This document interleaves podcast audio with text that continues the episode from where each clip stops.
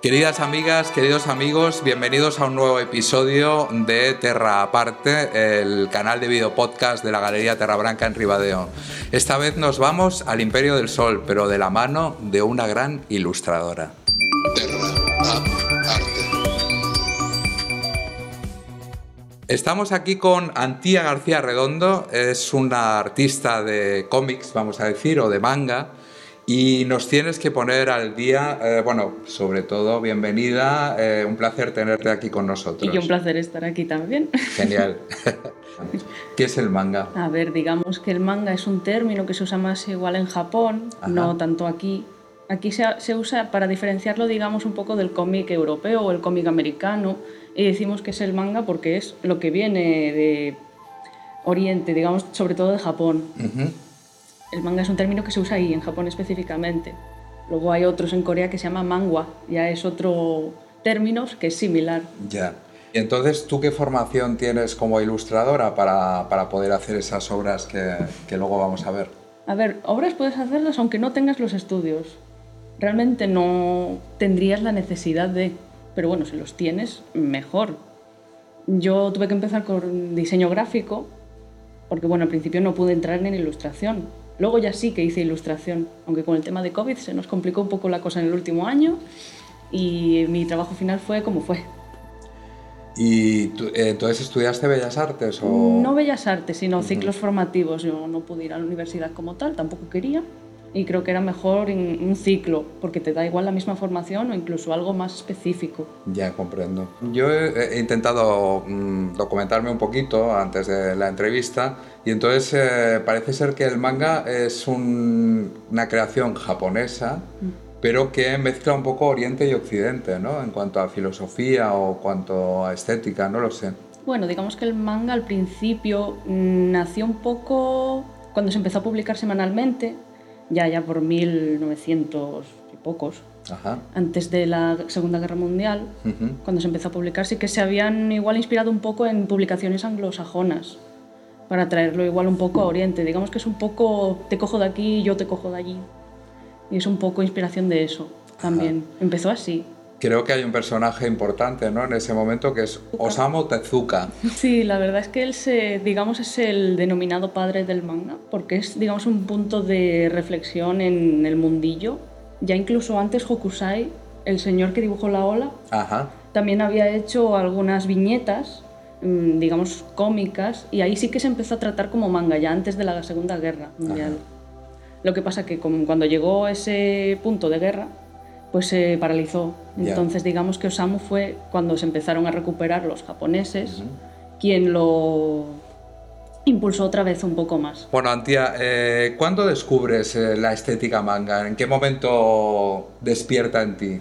Digamos que cuando era ya muy pequeñita ya tenía un poco de influencia por mi hermano, de hecho. Ya con dos añitos le robaba la consola yo jugando a los Pokémon. Ah. Aunque no entendiera nada, yo jugando. Entonces de ahí empezó un poquito con Pokémon. Luego, cuando en el Xabarín Club, que era un poco el canal infantil gallego, te traía animes en gallego. De hecho, ahí ya dije, oh, esto está muy guay. Dragon Ball, One Piece, eran animes un poco violentos. Pero bueno, yo lo veía igual. ¿Chinchan también es anime o no? Sí, es anime. Digamos, es animación japonesa, así que se considera, digamos, anime. Pues entonces tengo que confesar que me gusta el anime mucho porque yo siempre. De hecho, Shin-Chan también lo había en gallego. también, ¿no? lo había en gallego, en catalán. Sí, sí, sí. Bueno, pues eh, está bien empleado el término mangaka que encontré yo por internet. Mangaka es más para la gente en Japón. Yo prefiero llamarlo los que somos españoles o europeos, pues autores de cómic al uso. Ajá. Porque aquí, digamos, simplemente es autor de cómic. Está bien. O sea que allí sí que se utiliza. Allí se utiliza porque es en, ese idioma, en el japonés se llama mangaka. Bueno, yo me he referido ahora al anime, pero yo tenía un cacao que no sabía lo que era el manga y el anime o no los diferenciaba bien. Eh, ¿Qué diferencia hay? Digamos que el manga es la publicación impresa, Ajá. porque manga en japonés tiene esa terminología, sí. y luego la animación como tal de ese manga es el anime, porque anime viene de animación. Vale, o sea, sería como los dibujos animados, ¿no? Sí, serían como dibujos animados, pero allí pues se llama anime, porque tienen su propia terminología, como dije. Eh, tú lees muchísimo cómic, manga, ¿no? Me Cuando tengo así un gustillo, sí digo, voy, voy, a coger uno y me voy a poner a leer. Ajá. Se leen nada, se leen una sentada. Sí. ¿Se traducen todos o te lees mm. muchos en inglés? O... No, a ver, sobre todo intento leerlos traducidos, sobre todo los que traen a España, que eh. siempre intentan traer cosas nuevas, están mm. siempre publicando alguna que otra cosa nueva. Pero bueno, sí que es verdad que algunos no los traducen, no los llegan a traducir. Tengo algunos en inglés que me han enviado, que tengo ahí uno que enseñaré igual luego, que es de mis favoritos, que aquí no lo llegaron a editar en español, pero lo tengo en inglés. Ah, está bien. Pero luego hay algunos otros que sí que digo, voy a leerlos online, porque hay gente que lo traduce de forma gratuita. Ajá. ¿Y sabes japonés algo o no? No. O sea que... Te sé palabras así a voleo, pero no sé japonés. Ya. No he estudiado japonés. Es difícil, de hecho. ¿Te gustaría? Mm, depende. ¿Y has viajado a Japón o no? No, no. Pero también me imagino que será... Ir de visita me gustaría ir algún día. Algo que te gustaría, ¿no? Sí. Eh, ¿Hay muchos grupos de autores de manga en España? Sí, de hecho en Planeta Norma, o Norma Editorial, tiene su propio espacio para gente española, para publicar sus eh, tomos. No lo he traído porque tengo el primer tomo de Planeta Manga, que es digamos una copia de lo que es allí eh, la Shonen Jump. La Shonen Jump es una revista semanal. En este caso nosotros lo editamos cuando podemos, se edita cuando se puede. Pero allí es o semanal, que es la Shonen Jump, o mensual, que son otro tipo de revistas japonesas, que traen un capítulo de las series del momento, por ejemplo, la Shonen Jump trae las series del momento en manga, hmm. un capítulo de cada uno, lo más nuevo. Los autores trabajan semana a semana, están, vamos, abarrotados. Una cosa que me tiene muy intrigado es que cómo se consigue tener una personalidad en el mundo del manga, porque para los que somos ignorantes vemos que hay unos rasgos parecidos de los personajes, ¿no? Hmm. Algo que te hace decir, eso es manga, mm, por estética, por... Claro, sobre todo es igual el cómo se mm, distribuye los rasgos faciales, sobre todo los ojos. De hecho, Osamu Tezuka, cuando revolucionó, fue por hacer los ojos enormes. De hecho, cuando se empezó el tema manga anime, hacían los ojos gigantes. Ya.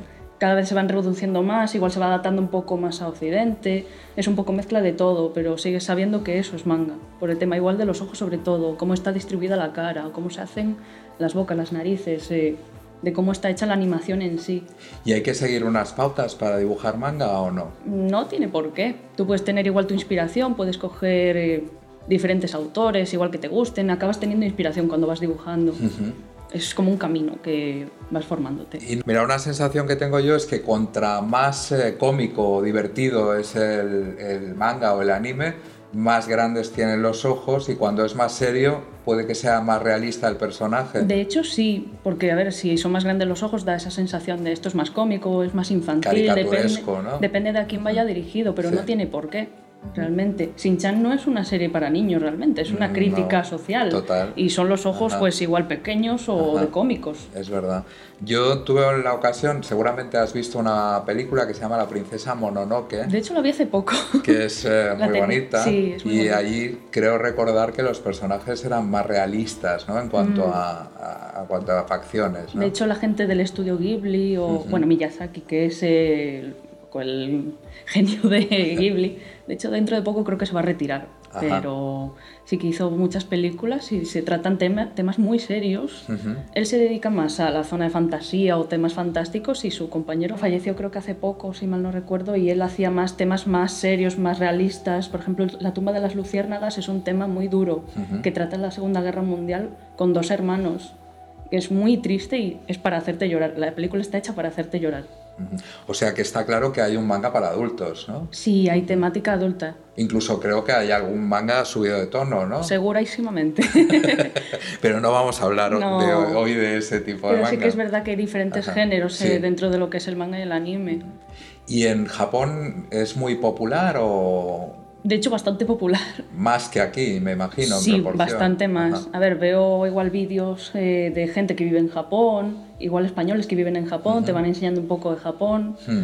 Otros te enseñan más el día a día y otros te enseñan más tipo el mundillo manga o el mundillo... Sí que es verdad que por cada esquina igual ves... Eh, de todo. ¿Hay alguna alusión al, de todo. al, manga, ¿no? Sí, autobuses o anuncios o incluso señales de lo que sea también tienen eh, con dibujillos o demás. Y en Estados Unidos también, ¿no? en Estados Unidos ya no estoy tan metida, pero Igual más o menos como en España, pero no sabría decirlo. Bueno, está claro que es un fenómeno mundial, ¿no? Sí, cada vez es más eh, popular, digamos. Antes igual estaba un poco más tachado, como eso no me convence demasiado, pero ahora se está Aquí en España se introdujo en los años 80, ¿no? Por ahí, que fue cuando Francia acogió, eh, digamos, el manga, el anime, sobre todo con Dragon Ball o con series así mm. para niños.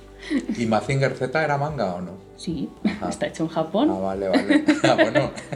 si está hecho en Japón, tiene animación, es anime. Heidi también, entonces. Es anime. De hecho, viene de la mano de Miyazaki, creo recordar. Heidi y Marco pues Heidi y Marco, como recordaremos. Son también animes y Candy Candy también es anime. Un fenómeno social en España, ¿no? Mm. Además coincidió con el cambio de la televisión en blanco y negro a televisión en color. Y aquello era, vamos, quedabas con todos los vecinos para ver, para ver a Heidi. De hecho, Candy Candy también es un anime, no lo he tenido, no lo he podido ver, pero es de la época de mi madre. Ya, Candy Candy, ¿ves? Me pierdo más, pero bueno. Pero bueno, es un anime que mi madre decía que veía. Que veía también, ¿no? Estupendo. bueno, eh, hay una cosa que mm, me intriga. Eh, he visto muchos trabajos tuyos en tus redes sociales. Eh, con tu permiso pondremos cuál es tu Instagram y eso para que puedan nuestros espectadores pues ver tus obras. Y en ellas me llama la atención que hay mucho trabajo hecho con ordenador, ¿no? Sí. Entonces, ¿trabajas eh, mayoritariamente con ordenador o intercalas? ¿También dibujas a mano alzada? También dibujo a mano, pero ahora sobre todo dibujo en digital, que es lo que se me hace más cómodo.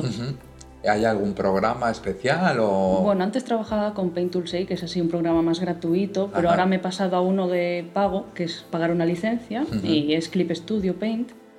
Y bueno, ya está un poco más eh, enfocado a artistas de cómic también. Tienes eh, algunas que otras herramientas que te ayudan con las viñetas o que te ayudan con los bocadillos y es bastante útil. Qué bien. Antia nos ha traído un cuaderno maravilloso que os vamos a mostrar porque es una pasada. Yo he visto ahora un poquito así por encima y aquí sí que todo es a mano alzada. Sí, esto todo es a mano.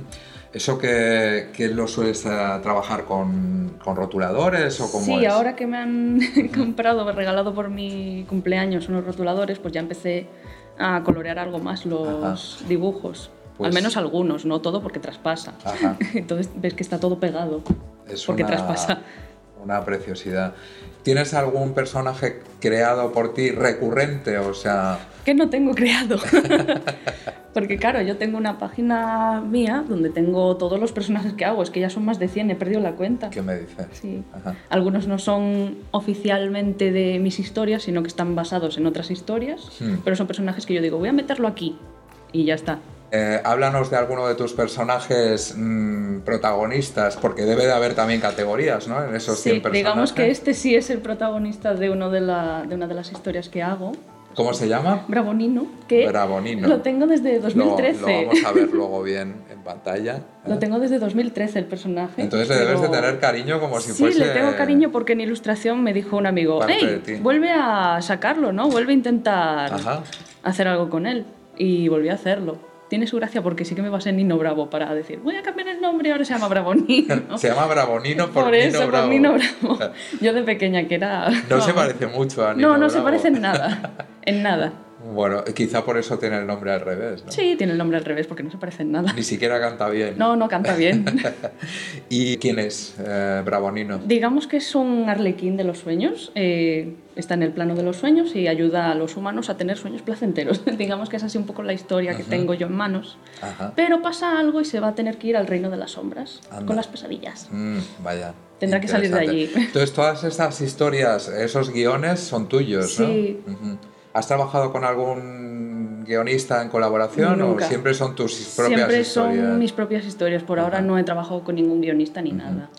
O sea que tu, tu, mente es una fantasía constante o... Bueno, eso intento. bueno, ¿y actualmente estás trabajando con Bravonino o con otros ah, Sí, a ver, actualmente, actualmente, estoy trabajando un poco con él, que su obra es El Requiem de los Sueños, que es como lo llamé a la obra. Pero bueno, voy poquito a poco porque ya la reempecé como dos veces. Entonces siempre, no me gusta, vuelvo a reempezarlo. Es un poco hacer y deshacer. ¿Cómo podemos ver esa obra o dónde podemos...? eh, Bueno, por ahora no estoy publicándola en ningún sitio, pero sí que en Instagram estoy publicando las referencias o igual alguna que otra cosa sobre los personajes para que al menos la gente se vaya familiarizando. Ajá. Sí que quiero publicar en Instagram las propias páginas de cómic.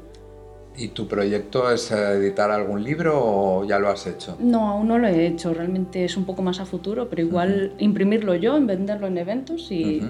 hacer como que es autoeditado, porque al final lo quiero maquetar yo, lo quiero hacer todo yo. Claro. O sea, te gusta mucho cuidar eh, tus, tus Mis niños, ¿no? cosas, Tus, sí. tus personajes. Si Y- cuadra de que alguna editorial pues quiera publicármelo, pues sí, oye, no estaría mal, claro. pero tengo que ver con qué condiciones. Está muy bien.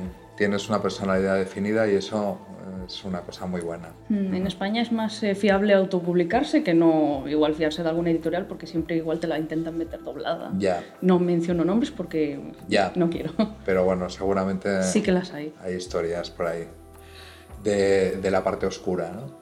La parte oscura del autor. Has traído algo de merchandising, ¿no? Que Sí. tienes eh, muchos personajes aquí, cosas muy chulas. Sí. Ahora las vamos también a, a enseñar a nuestros seguidores. Pues mira, este por ejemplo también es un personaje del mismo cómic, Ajá. que es una chapita de forma de corazón. Son las que he traído porque son las que más hago, porque me gustan mucho las chapitas de formas. Ajá. Y este es Jean-Pierre, Y en Pierre. es, es francés. Ah, bueno.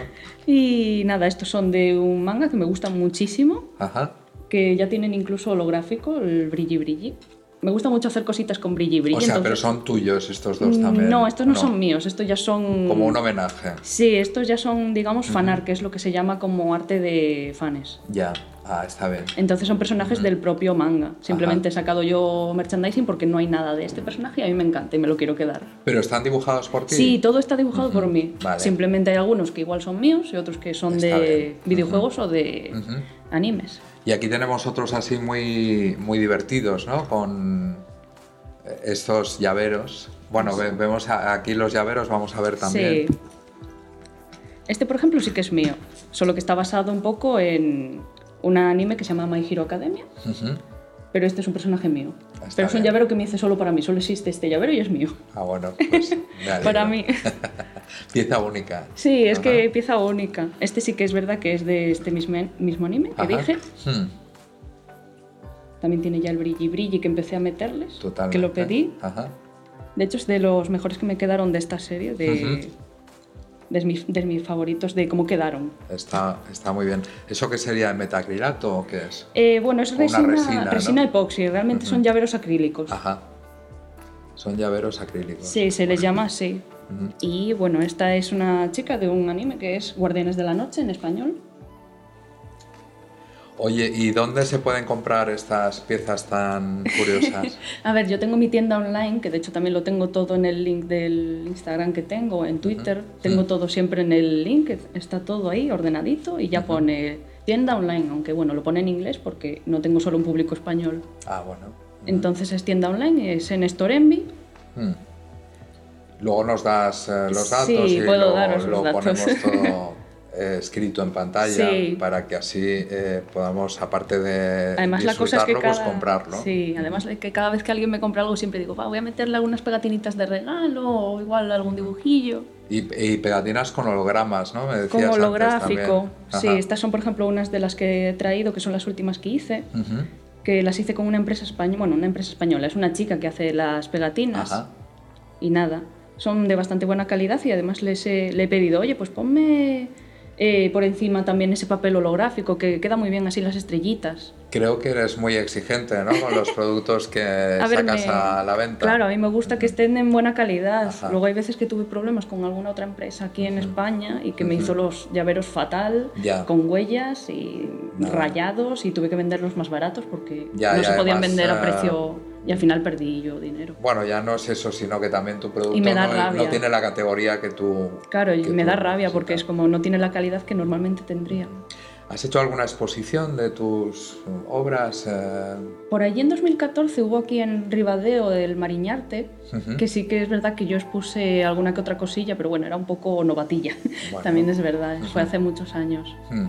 Bueno, pues te invitamos a en Terra Branca eh, cuando quieras, eh, puedes exponer algo de tu obra, nos encantaría contar contigo En principio porque eres muy buen artista y en segundo lugar pues que también es ribadense y eso nos, nos tira mucho. Oh, pues muchas gracias. y nada, eh, por lo demás, eh, agradecerte tu visita. No sé si quieres añadir algo más, si nos quieres explicar algo más de tu historia o de tu, sobre todo de tu futuro, ¿cómo, cómo lo ves?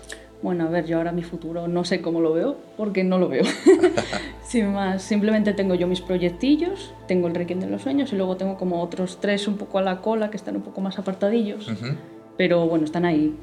Se me ha olvidado preguntarte una cosa, yo creo que interesante también. ¿Cuántas horas al día dedicas a este trabajo? Cuántas horas no dedico. O sea que no tienes fin, ¿no? Cuando No, hay veces que me pongo y, es que me olvido y se me pasa el tiempo volando. Pierdes la noción del tiempo. Pierdo la noción del tiempo. Eres feliz cuando estás creando. Sí, es algo que me tiene ocupada y estoy ahí liada. ¿Tu hermano siguió con el tema del manga o fuiste tú la...? Fui yo, porque... O sea, él puso la... él dijo, mira, mira, vamos a, ver, vamos a ver Dragon Ball, a ver cómo se lían a puñetazos. Y yo, vale, vamos a ver cómo se lían a puñetazos. Eso iba a decir, porque eh, a veces el manga es bastante agresivo, en tu caso. Depende del género. Claro. Depende. Tu, tu manga no lo es, ¿no? O, tiene momentos. Bueno, a ver, tendrá sus momentos de vamos a pelearnos con las sombras, de las pesadillas estas, pero también quiero meter algún que otro tema así más romanticón. Está bien o más amistoso o más cómico, un poco de todo lo que pueda meter. Eh, Antía, eh, me gustaría que nos hablases también de cuáles son tus autores favoritos o de qué obras eh, te atraen más. Creo que has traído algún ejemplo, ¿no? Es que tengo algunos cuantos ejemplillos que son de mis favoritos. Hay alguno que no tengo, como Shingeki no Kyojin o Ataque a los Titanes en español, o Nana, que es de la misma autora de uno de los que tengo ahí, que es Ayazawa que es una autora además de género más adulto femenino, porque hay género adulto enfocado a hombres y, bueno, enfocado a mujeres, pero no tendría por qué ir enfocado a nada. Es eh, un género adulto. Ajá está bien. ¿Hay más chicas que chicos o chicos que chicas o igual? Está un poco equilibrado, yo eh, creo. Ahora hay más chicas y está un poco más equilibrada la balanza, pero no te sabría decir porque yo no estoy haciendo el estudio de cómo va la cosa, entonces no te sabría decir, pero sí que es verdad que hay más mujeres. Pues eh, estos libros, enséñanos alguno así, o no sé, si quieres hablarnos de alguno en especial o... Bueno, podría hablar un poquito de cada uno, si, si no. Este, por ejemplo, es To Your Eternity, que de hecho hace poco sacaron una animación de este manga y es de la obra de la chica, bueno, la mujer que hizo A Silent Voice, que es una película de una chica que es sorda mm. y que bueno, tiene que eh, superar diferentes adversidades. No es del todo adulta, pero sí que trata temas eh, difíciles, duros igual. Temas serios. Sí, este ya es más fantástico, este de To Your Eternity sería este. Ah, bueno, nos lo recomiendas. Sí, yo lo recomiendo. Yo mis favoritos suelo recomendarlos, la verdad. ¿Y alguno más? Sí, tengo unos cuantísimos más. claro, lo vamos a poner ahí. aquí mismo. Este, por ejemplo, es eh, Boku no Hero Academia ni en japonés, pero es My Hero Academia o mi, Academia de Héroes. Sí. Realmente me gusta, me gustaba mucho, pero va como decayendo la, actualmente porque tiene que sacarlo cada semana en Japón. Entonces, eh, como que está metiendo relleno donde no tiene que meterlo y la historia va un poco decayendo. Ya. A mi gusto, pero sigue siendo de mis favoritos porque le tengo cariño. Ya, me imagino. Entonces, nada, este es el primer tomo. My este Hero Academy. De hecho, este ya es más enfocado a más eh, acción, más eh, de peleas. Sí. Este es, digamos, ese género de peleas eh, que es más popular en Japón el shonen. Está bien. Digamos. Ah, o sea, tienen nombres. Sí, tienen sus nombres. ¿Y tu obra, eh, eh, qué, nombre la mm, Igual la pondría más en fantasía, porque digamos que estoy tratando temas de planos oníricos o planos de otro, otras dimensiones que no sabemos si existen o no. Yo, bueno, pues igual existe. Seguro que sí. Por lo menos dentro de ti existe. Sí, porque, jolín, estás soñando, tú te sueñas cualquier cosa. Eso es verdad. Eso, Mira, los surrealistas, ¿no? Pues eh, los mangas surrealistas serías tú una de ellas. Podría ser. Eh, ¿Otro libro? Este, por ejemplo, ya lo vi en su momento, el anime, pero bueno, ahora estoy intentando volver a vérmelo porque es de mis favoritos. Sería Hunter x Hunter, que ya tiene sus años, es de 1999. Pero le hicieron un remake, el remake digamos que es eso de que vuelven a animarlo y lo sacaron en 2011 añadiendo un poquito más. Pero bueno, el autor yo lo siento por él porque está enfermito tiene una enfermedad crónica en la espalda y no puede estar sentado siquiera. Ostras. Y hace poco volvió del hiatus, que es digamos esa pausa que hizo de años. Estuvo años pausado y ahora volvió otra vez a intentar porque tiene que estar tumbado dibujando. Caramba. Es eh, muy Me difícil. recuerda un poco a Frida Kahlo también, que estaba De pues, hecho, también impedida y sí. seguía pintando. No sé si te suena igual también Sailor Moon. La, Me suena. Pues la autora es la esposa de este autor, por ejemplo. Hmm. Y cada uno se ha hecho cameos, cada uno en su obra del otro. Qué bueno, Entonces a mí me ha gustado mucho ver eso. está bien. Y De hecho, nada, el protagonista es un niño que se llama Gon. se llama Gon. Gon. Gon. Con G. Ajá, está Es bien. muy mono. Y es, eh, digamos, un niño que está buscando a su padre, que es cazador. Porque él también quiere ser cazador como lo fue su padre. Caramba. Entonces es una historia bastante Bueno, sencilla al sobre principio, todo se te encienden los ojos, ¿eh? Cuando Sí. hablas. se nota que te apasiona. que Naruto y- de hecho es famoso, ¿no? ¿Cuál? Naruto, Naruto. que es el de los ninjas. Pues el principio fue un poco copia de, este, de esta serie que no está tan arraigada, no sé Ajá. por qué. Bueno, Y de hecho ya lo había mm, dicho de, en algún momento el autor. Sí, sí, yo me copié un poco de Hunter x Hunter para hacer el inicio de Naruto. Y yo muy bien. muy bien. Por lo menos es sincero, ¿no? Sí, fue sincero, Ajá. pero a mí no me gustó eso de, jolín, te has calcado el inicio para Ya. luego ser más famoso tú. Ujú. Bueno, Es lo que suele pasar a veces es y el da rabia. marketing también, muchas Ya. cosas que ayudan. Supongo que los ninjas son más famosos que claro. los cazadores. Y aquí Luego tenemos- tengo uno que realmente no lo conocía, no tiene anime como tal, Ajá. es simplemente una historia manga. Se llama Puedo oír el Puedo sol. oír el sol. Este sí que también va de un chico sordo que está en la universidad y de otro chico que igual empieza a tener cariño con él, que le toma las notas en la universidad. Acaban contándote la historia de cómo se van relacionando, cómo va avanzando esa relación. Ujú. Y es bastante bonito a mí, de hecho me gusta mucho. Es de Ah, mis favoritos. Puedes llegar a llorar leyendo un cómic. Hombre, sí, de hecho con Hunter x Te Hunter. emocionas, ¿no? Sí, de hecho con Hunter x Hunter, cuando llegué a una parte en concreta de la animación, Ajá. estaba tan metida que es que eh, a lágrimas. Y sí que llegué a llorar con alguno que otro. Eh, veo algún par más. Sí, Si estos ya nos son un poco más grandes. Esta es la edición deluxe de este, de este manga, Ajá. que es de Ai Yasawa, que ya hablé de ella. Sí. Es una autora que me gusta mucho. Hmm. Que bueno, tiene otro más famoso, que es Nana, que es de Ajá. dos chicas que se llaman Nana y sus vidas se entrecruzan. Y de hecho entre ellas son muy diferentes. Ah, Este en concreto es de una chica de bachillerato que, va, que está teniendo dudas de si ir a la universidad, no sé qué hacer con mi vida. Y en un momento dado en- por la calle se encuentra con alguna gente que dice, eh, tú podrías ser modelo, tienes unas buenas piernas, eres muy guapa. Y al final se hace modelo de unos chicos que son estudiantes de diseño de moda. Entonces esto va de eso un poco. Es bastante cortito. veo que hay para todos los Sí, públicos. esto ¿eh? de hecho es más eh, adulto. Digamos Ajá. que esta autora trabaja más el género más tirando a adulto. Ya está bien. Otros temas. De hecho es bastante bonito y esta au- autora ya es muy reconocible el estilo. Ujú.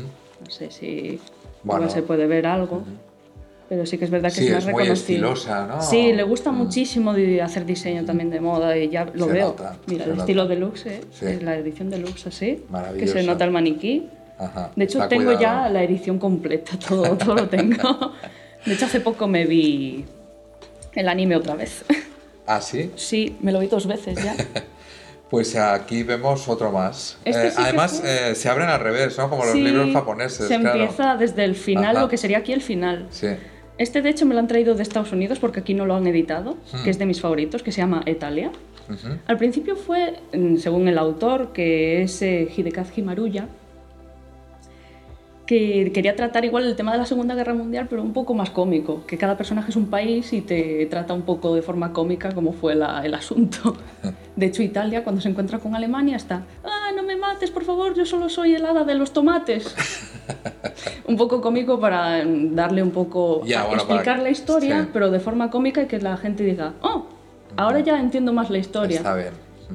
De hecho, yo muchas veces me sé las banderas de los países gracias, a Gracias esto. a esto, ¿no? O sea, que te vas De formando. hecho, tengo dos tomos nada más, porque no sé exactamente si comprarlos o no, porque el envío de Estados Unidos es algo caro. Ya. Pero bueno, al menos tengo esto Bueno, pues y ya es algo. Estupendo. Pues gracias por recomendarnos estos mangas, por introducirnos a este fascinante mundo eh, y gracias por acompañarnos hoy en este video podcast. Y a vosotros eh, os tengo que decir algo. Este es el último video podcast que hacemos antes de final de año porque ahora ya pues en Terra Blanca tenemos más eh, obligaciones que nos impiden rodar Así que os deseo feliz Navidad y feliz año y próspero 2023. Muchas gracias y hasta muy pronto.